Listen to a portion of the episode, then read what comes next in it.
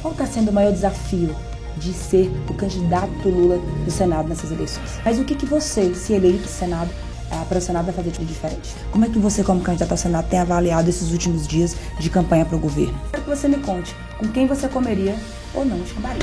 De frente com Maju.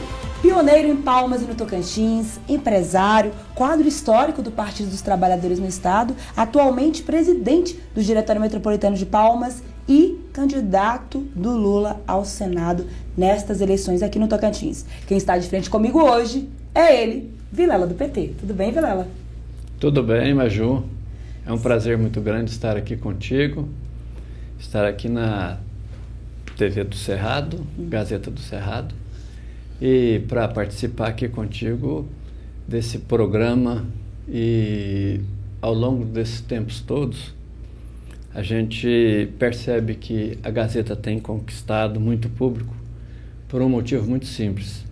É a Gazeta da Verdade.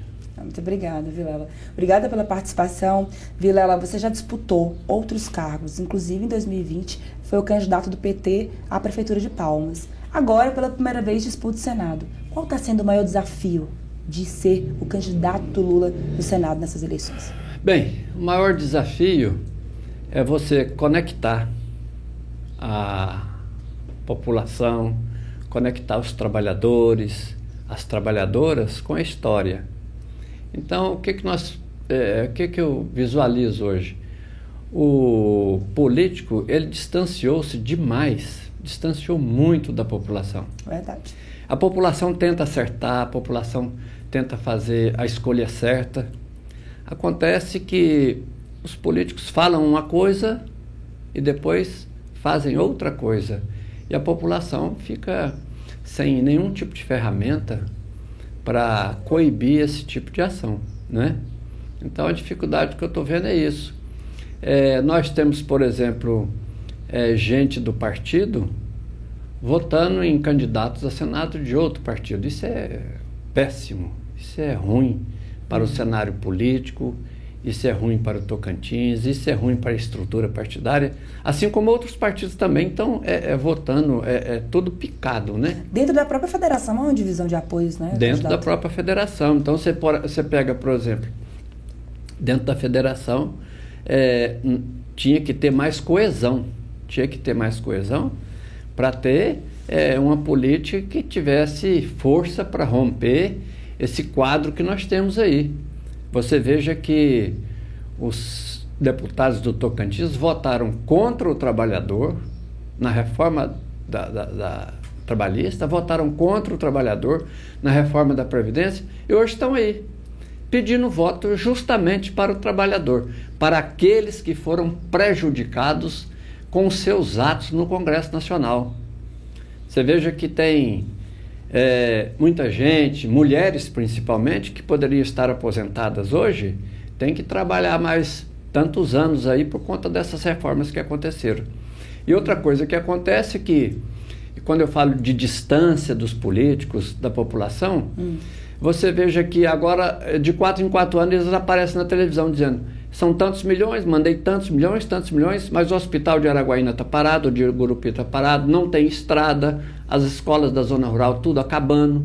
Então você fica assim, sem entender como que é esse mecanismo e o, e o, o eleitor fica meio perdido no meio de tanta informação uhum. e de tanta fake news também, né?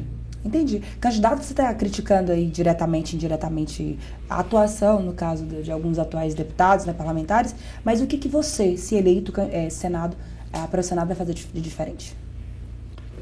Eu já fiz no meu programa de televisão, eu disse que eu tenho lado. Eu sou a favor das políticas sociais implantadas pelo partido. Nós temos é, uma metodologia de trabalho, nós temos um ritmo de trabalho que a gente faz a exposição do que a gente vai fazer. Uhum. Nós somos a favor do, do aumento do salário mínimo. O Lula já apresentou esse trabalho na televisão, é favorável ao aumento do salário mínimo é, acima da inflação. O que, que isso significa? Isso significa que todo mundo vai ganhar com isso, porque quando o trabalhador ganha mais, o comerciante lá da, da, da esquina vende mais, a farmácia vende mais, o mercado vende mais. Então, é, se você tem uma pirâmide com a base forte, fortalecida, você fortalece toda, toda, toda a estrutura. Né? Uhum. Então, se você tem um povo pobre, um povo com salário que não dá nem para é, comprar o alimento de cada dia, você tem uma sociedade que está se decompondo. E o que está acontecendo com o Brasil é isso. Uhum. O trabalhador, que deveria ter o direito àquele churrasquinho fim de semana, com os amigos, como diz o presidente Lula, ele, é, é, ele não está tendo condição nem de comprar os alimentos da casa. Outra coisa é com relação a, ao débito que a população brasileira está todo mundo aí de pendurado nos bancos, os bancos cobrando preços né? absurdos. E aí a pessoa, se fosse fazer uma dívida para comprar o supérfluo, você fala assim, é, mas ela comprou o, supérfluo. Acontece que a dívida foi para comprar o necessário, para comprar alimento, para comprar remédio, para pagar água, para pagar luz. Então uhum. nós precisamos sair desse cenário e para sair desse cenário só se mudar o ritmo da política, só se mudar completamente, mudar da água para o vinho, como diz assim, é, mudar desse modelo que nós temos hoje de política agressiva contra o trabalhador para uma política de apoio ao trabalhador e à trabalhadora. E para fazer isso, tem que votar em presidente Lula para presidente, governador Paulo Mourão e Vilela senador. Candidato, eu vi que seu slogan é o povo no Senado. Como é que é isso?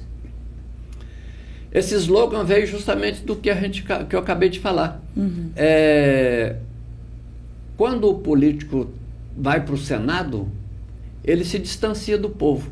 Eu fiz uma, eu tenho um compromisso com o Luz e Mangues, uhum. trabalhar para a emancipação do município de Luz e Mangues. E quando você percebe, os políticos passam de avião quatro anos sobre o Luz e Mangues. Uhum. Não tomam nenhuma atitude contra com, com, com, com relação a, fazer, a proceder, proceder a mudança na legislação com relação é, à autorização de criação do município. Sim. Aí de quatro em quatro anos eles vêm e falam que vai fazer a criação, fala que vai lutar pela criação. Nós temos compromisso, compromisso sério, e isso vai acontecer. O Luzimangues vai se transformar no maior município do Brasil. Nós temos programa já de de instalação de agroindústria para que os nossos produtos tenham valor agregado para ir para o exterior. Uhum. Nós precisamos, o agronegócio está numa fase primária de exportação. Nós precisamos continuar exportando e continuar exportando cada vez mais, mas produtos com valor agregado. Uhum. Então, você pega, vamos imaginar que todo mundo conhece sucrilhos, né? Então a gente não tem que é, é, exportar containers de milho in natura. A gente vai exportar containers e mais containers de sucrilho, pronto para alimento, pra, direto para o consumidor. Né? Uhum. Então é isso que nós pensamos.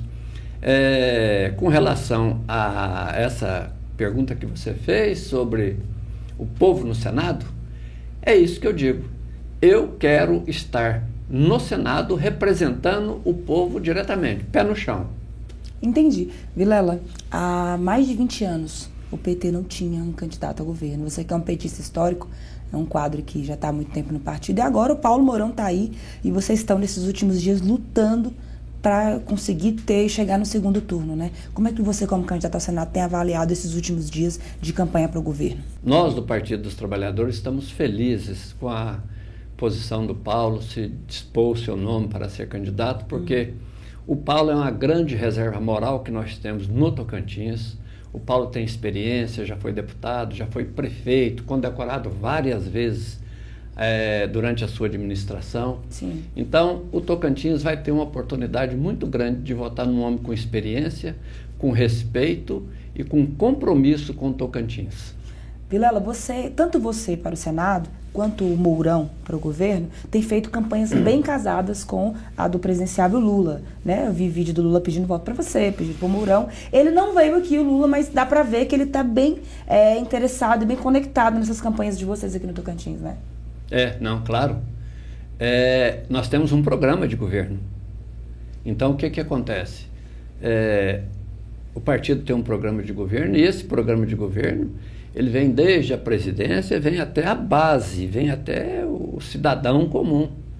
A, o que está acontecendo na política é isso, é esse distanciamento. A pessoa não tem programa de governo, a pessoa tem programa de poder.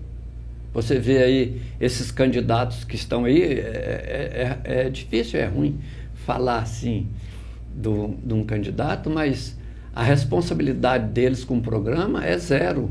Você, você não vê é, candidato falando sobre geração de emprego, você não vê candidato falando sobre questionando sobre os problemas que nós temos da fome, do desemprego no Estado.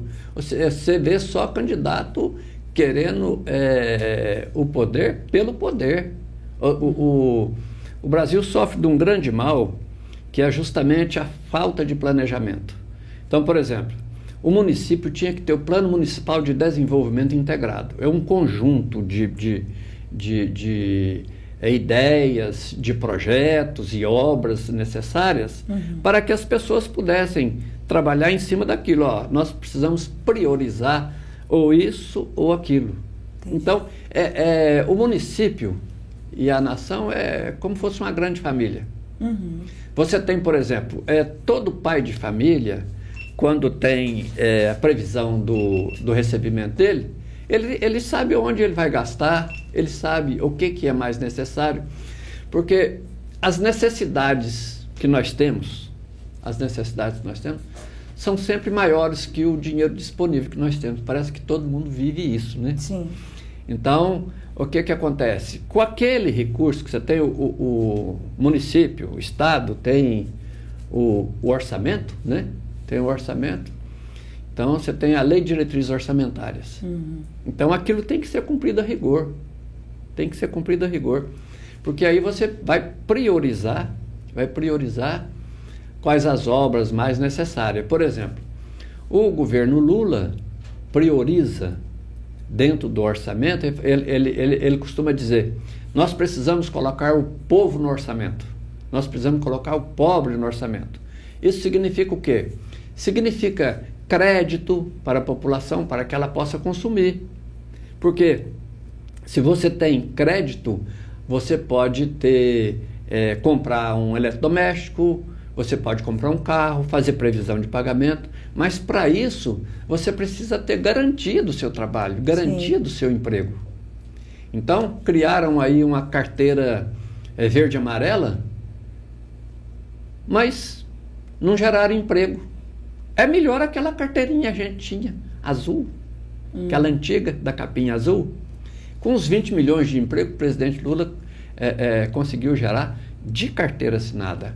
Então é muito importante que nós tenhamos assim um plano de governo e o nosso plano é fomentar, é alimentar todas as ações é, que foram é, desenvolvidas dentro do programa presidente Lula. Entendi. No, no passado, no passado, o Tocantins era um estado abandonado. Com a chegada do presidente Lula à presidência da República, ele estruturou o, o, o, o estado para o desenvolvimento.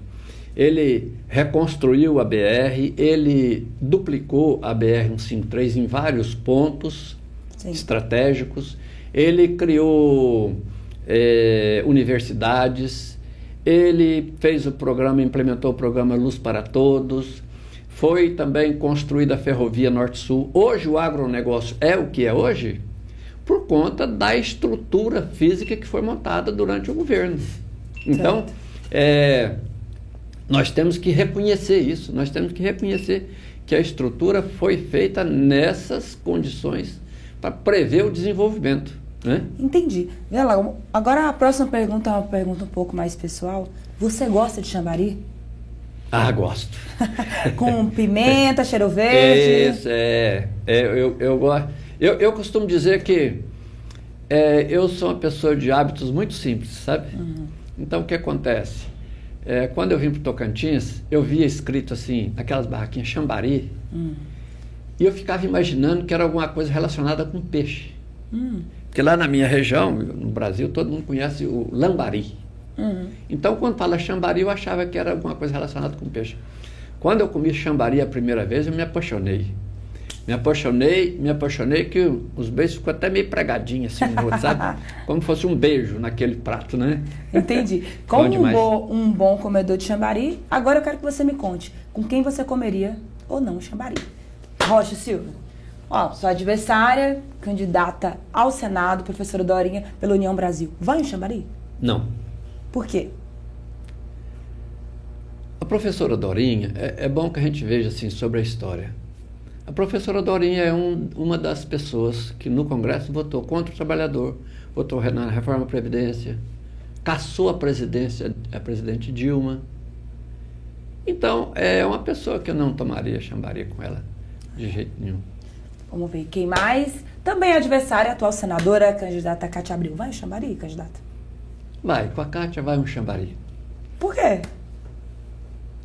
A Cátia, ela representa o agronegócio. Uhum. A Kátia foi uma pessoa que durante o governo do presidente Lula, ela trouxe apoio, trouxe apoio para o agronegócio, para o pequeno agricultor. Inclusive, ela foi ministra da Agricultura. Sim. E àquela época, ela desenvolveu um bom trabalho na, à frente do Ministério. No governo Dilma, inclusive. Comeria né? um chambari com ela. É, a Kátia, ela já está aí há quase 16 anos e muitos criticam, é, mais um mandato e tal. Como é que você vê esse fato dela já estar lá há 16 anos, candidata? É, aí tem, aí vem uma outra, uma, vem um, uma observação minha, parece que a Kátia, é, ela tem assim, uma fome muito grande pelo poder e por estar dentro de uma estrutura. Você veja que ela, sendo senadora, ela sendo senadora, o filho também sendo senador, não é isso? Ela deveria ter é, uma programação, uma, uma programação dentro de um conjunto partidário mais bem elaborado no sentido de propositivo. Por exemplo, ela disse que é uma candidata que é solteira. Solteira no sentido de que não está presa nem ao presidente Lula e nem ao presidente Bolsonaro. É, de fato ela passou aqui e falou que não quer se. É, ela não quer essa relação. Mas tanto o presidente Lula quanto o presidente Bolsonaro têm projeto de governo, tem plano de governo. O plano do presidente Lula é um plano de governo de apoio a, ao pequeno, de apoio ao trabalhador, de carteira assinada. O plano do, do presidente Bolsonaro é, é sem carteira, sem trabalho, cada um para si, Deus para todos, onde os mais fortes sobrevivem, não é isso? Então o que acontece? É isso que eu falo, que fica difícil a pessoa identificar nela qual é o caminho que ela vai tomar. Então, eu acho, isso aí eu acho que ela falhou nesse sentido de mostrar que ela tem lado. A pessoa tem que ter lado. Entendi. Ou de direita ou de esquerda, ou de bom ou de ruim, ou Entendi, de alto ou de baixo, tudo tem lado, né? Entendi. Vamos lá, mais um quem? Ó, oh, falando na Cátia, o filho dela, candidato ao governo pelo PSD Irajá. Vai em Xambari? Um Xambari com Irajá? Sim. Sim. Não vejo... Adversário do Paulo. É. Tá aí também forçando para chegar no segundo é, turno. Não vejo, não vejo motivo para não tomar um Xambari com Irajá, não. Mesmo porque eu até penso que ele seria um bom parceiro com Paulo Mourão, sabe? Uhum. Ele, ele sendo senador, ele sendo senador, ele poderia já ter declarado apoio, apoio ao Paulo Mourão, poderia até fazer uma composição com Paulo de apoio. Ele continuaria senador, o Paulo se elegeria é, governador, não é? E o Tocantins ganha com isso. Entendi. Quem mais, vamos ver? Seu também adversário, candidato a Senado, Carlos Amasta, vai em Xambari, Vilela? Vai. Eu não tenho resistência a tomar Xambari com, com, com quase ninguém, sabe? É, mas tem uns chambaris que são meio indigestos, é, dependendo é, da companhia. É, é, ideologica, ideologica, ideologicamente, o, eu falei que eu não tomaria Xambari com a senadora Dorinha, candidata Dorinha, né? Uhum. Pelas razões que a história mostra e está registrado na história que ela votou contra o trabalhador, ela votou é, é, é, para derrubar a Dilma, uma pessoa que vinha fazendo um trabalho à frente da presidência da República e que foi e que foi é, não quis fazer acordo com o Congresso. Na época ela não quis fazer acordo com é, o que está lá é, faz, é, presidente do Congresso na época, né? Uhum. E aí, em razão disso, inventaram um termo lá, um tal de pedalada. Uma mulher que não tem crime nenhum inventaram, não, não, ela, ela deu pedalada. E isso aí, isso aí trouxe um prejuízo muito grande para o Brasil, porque trouxe é, o rompimento, a descontinuidade de uma política social que vinha é, em crescimento, estava em crescimento. Entendi. Você veja que no primeiro momento que o, o Lula foi presidente, o mundo lá fora estava em crise.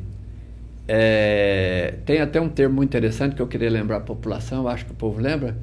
Pá, o tsunami lá fora. Eu falei, na hora que chegar aqui vai ser só uma marolinha. O povo uhum. criticava ele por isso, que ia ser uma marolinha. Pois ele deu conta. Por que, que ele deu conta? Porque ele é um homem que conhece a vida do dia a dia. Nós estamos aqui no Tocantins, por exemplo, e no Brasil nós temos o maior exemplo, né? A pessoa é o, o, o político sai do seio da sociedade. O político vem do povo. E aí ele se torna um grande político. Uhum. Por quê? Ele tem conhecimento de vida, ele tem experiência. Mas aí vem o filho dele, que nunca teve carteira assinada, que nunca teve profissão, que nunca teve nada, vira político também. Uhum.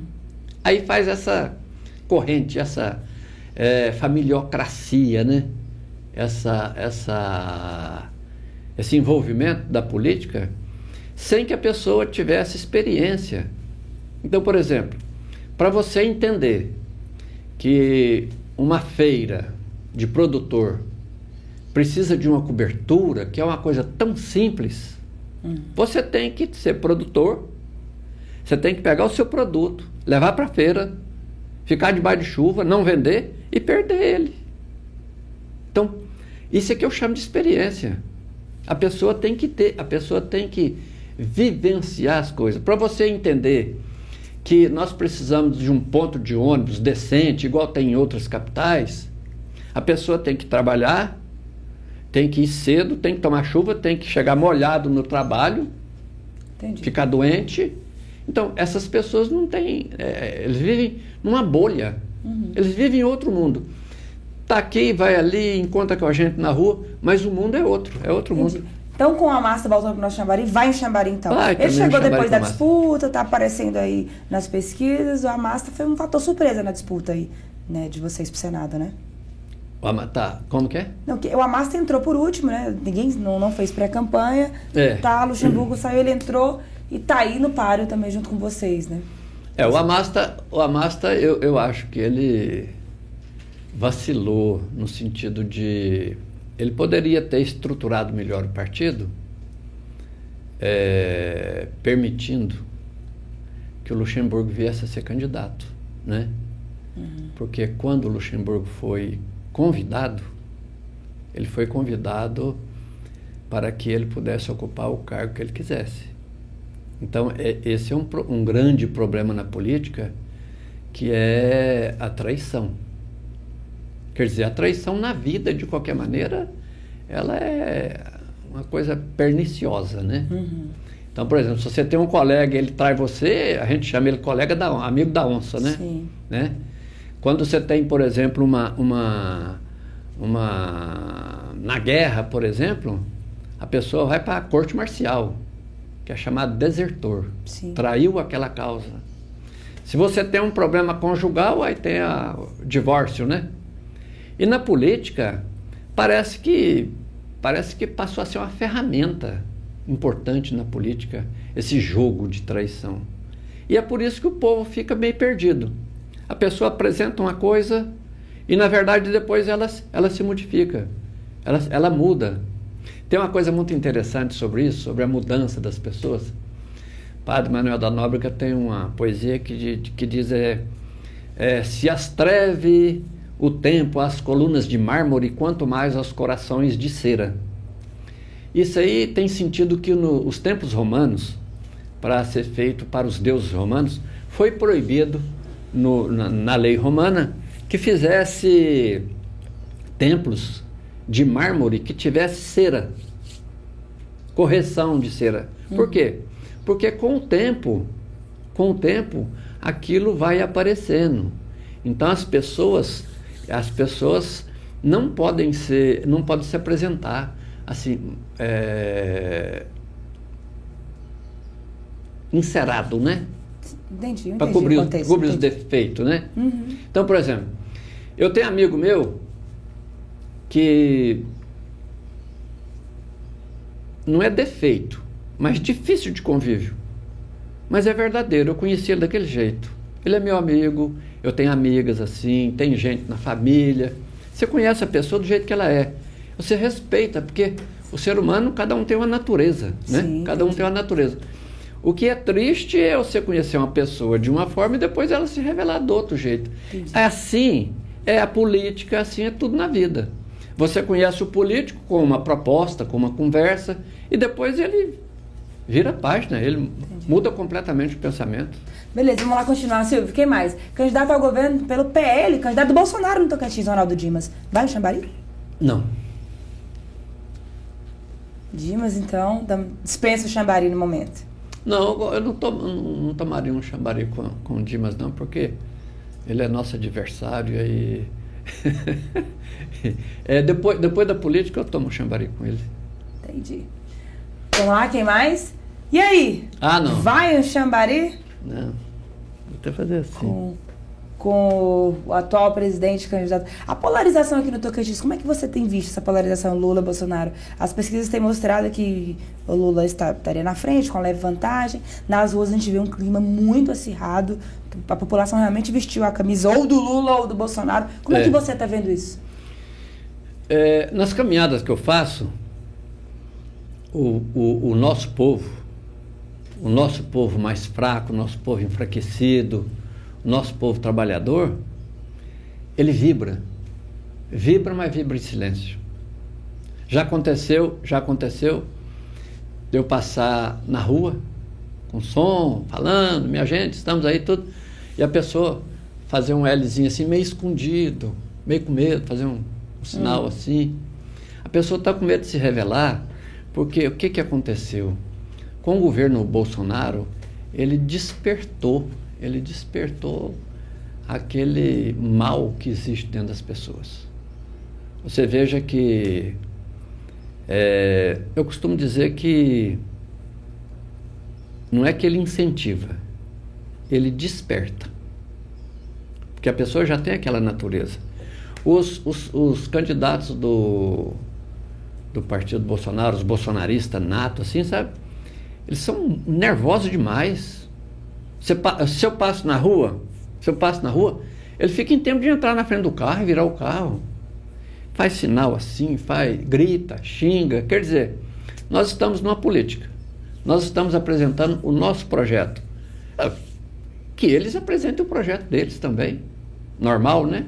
Uhum. É essa condição, é o debate, é a conversação, é que faz a gente chegar num denominador comum. É isso que acontece, esse equilíbrio de forças. Então, o fato, o fato dele ser radical e aí fica que é, que é defensor da família. Todo mundo defende a família, todo mundo tem família. É como que só eles tivessem família. É, defende Deus. Todo mundo tem é, é, crê, todo mundo é temente a Deus, não é isso? Então eles estão assim, como que roubando essas bandeiras, como que eles fossem é, os únicos temente a Deus e com família. Isso não existe. Na verdade, o que eles tinham que ter é respeito por to, porque Deus, é, é, o, o, mandamento principal é amarás o seu próximo como a si mesmo. Hum. E aí é o que acontece. É, parece que eles não vivem isso. Entendi. Pela última pergunta para a gente encerrar, você falou bem das suas defesas, sua proposta aí, né, do povo no Senado, falou do seu apoio ao Lula, volta de programas sociais e tal. E a última pergunta é: por que quem está assistindo, de repente está indeciso ainda para o Senado e tal, deve analisar suas propostas e é, estudar a possibilidade de votar em Vilela para o Senado? Bom, eu quero dizer aqui, até já me revelei antes, que nós não vamos mudar uma vírgula do nosso pensamento, da nossa luta. Quando eu falo povo no Senado, é as nossas propostas, as propostas do Partido Trabalhador, aumento de salário, incentivo à produção da, da, da agricultura, programa Minha Casa Minha Vida, restabelecer ele para gerar emprego, geração de emprego. Tudo isso que já foi implantado um dia será novamente é, exercido dentro do governo do presidente Lula hum. e eu estarei lá para apoiar todos esses programas sociais que estão por vir para que o Brasil possa ser feliz de novo. Entendi. Bacana. É, candidato, parabéns pela sua campanha, que tem aí os, os, últimos dias seja de muito trabalho, muito carro de som, e que a população do Tocantins, que o tocantinense, é, o cidadão tocantinense, é, busque, compare, tome a sua decisão e decida quem de fato eles querem que represente no Senado. Obrigado pela sua presença. Para você que está nos assistindo, curta, compartilhe esse vídeo, joga lá no grupo da família. São os últimos dias das, das eleições, é importante que você exerça o seu direito ao voto, que você exerça a democracia e que você escolha com base no que vai ser melhor para a sociedade, para o seu país, para a sua família, para a área que você atua, porque o Tocantins precisa de cada vez mais cidadãos conscientes e comprometidos com o futuro do Estado. Obrigado pela sua audiência, até a próxima. E você já sabe, aqui na Gazeta, antes de ser notícia, tem que ser verdade. Até a próxima.